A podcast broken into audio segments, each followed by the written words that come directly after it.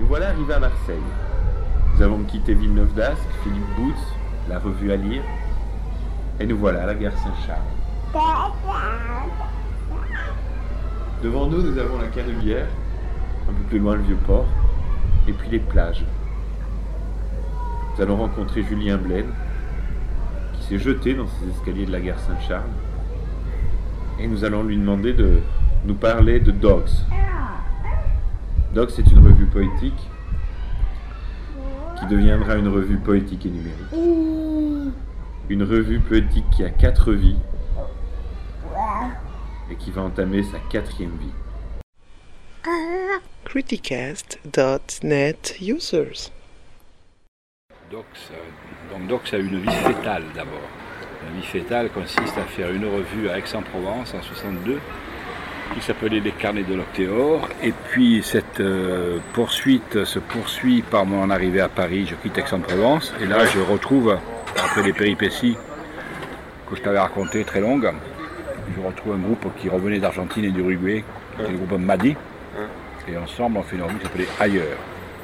On fait huit numéros. Et c'était, il- ça, ça touchait euh, à la revue électronique? Pas du tout. Non, non, cette époque-là, pas du tout.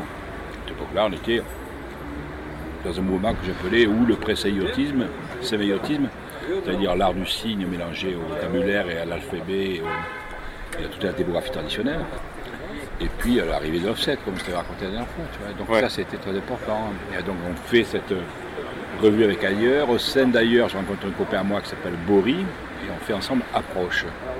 Voilà, et puis Approche, lui va faire ensuite l'humidité, moi je fais ensuite Robot, R-O-B-H-O avec Jean Clé et Alain Chiffre, et puis c'est 68, donc c'est euh, la lutte, euh, la défaite, euh, la catastrophe, euh, la déprime, et en fait je fais plus rien, je fais un petit journal de Free Press qui s'appelle Géronimo, qui est un mot valise entre Géronimo et Anonyme, et puis après, je fais un groupe qui, qui est un groupe qui va se greffer sur les luttes pour que les gens qui ne savent pas écrire dans les luttes, ils peuvent avoir des journaux, comme Ouais, tout le monde.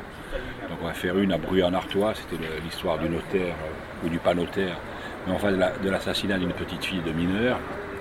Et puis après on va faire la grève de- à Richemont-Thionville, qui est une grève absolument magnifique. Euh,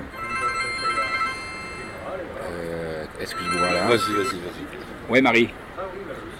Marie. Bon. Ça après, je vais couper. enfin, après.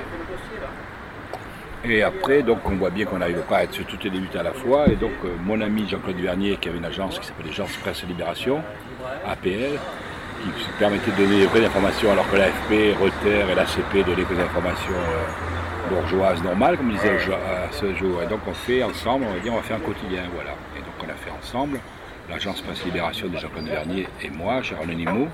Donc le groupe euh, APL et le groupe Gérald Nimo, on a fait un quotidien. Voilà. Dès que le quotidien est arrivé, j'ai vu arriver l'organisation qui s'appelle la gauche prolétarienne, avec Serge Julie, Pierre Victor. Et le lendemain matin, je suis parti, je vais laisser mon journal, dans lequel je suis revenu euh, quelques fois après pour faire Gilles Van, Vrai Art Nouveau, l'art du boycott, du sabotage, du vol. Je suis revenu faire des rubriques sur la free press, enfin, etc. Je suis arrivé faire des tas de trucs. Mais, euh, et puis voilà, ça a été vraiment la catastrophe et l'échec. Et là, vraiment, le seul désir que j'avais, c'était de mourir. Tu vois, on avait tout raté, c'était tout foutu. euh, Voilà. Donc j'arrête.